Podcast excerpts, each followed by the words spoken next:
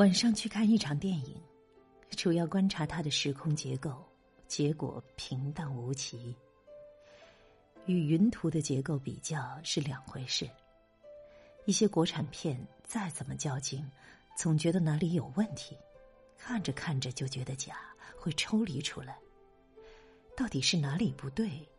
演员也都使劲了，仍缺少某种生命力。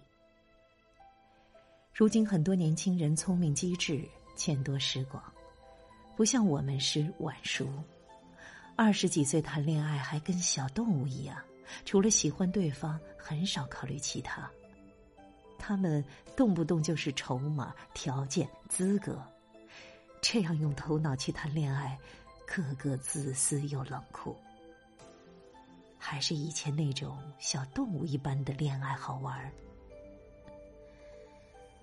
在地铁上看到辛苦抱着男童下车的妈妈，心想：所谓母爱，也是造物为人类生命繁衍设定的程序，它是一定要生效的，如同情欲、繁殖、恋爱，都是巧妙而精准的程序。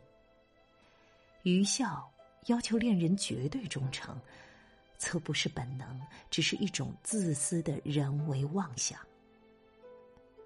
无形造物的力量，把地球上的一切控制的滴水不漏。那些二十几岁就能意识到男女情爱不可靠，并且对婚姻、孩子无期待的人，是需要多少世的慧根呢？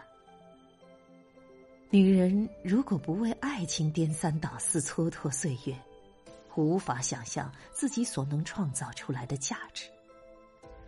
事实也是如此。年轻时为情爱癫狂不息，耗费太多精力，现在看看，全是妄念。希望以后小姑娘不是恋爱脑，节省这些宝贵精力。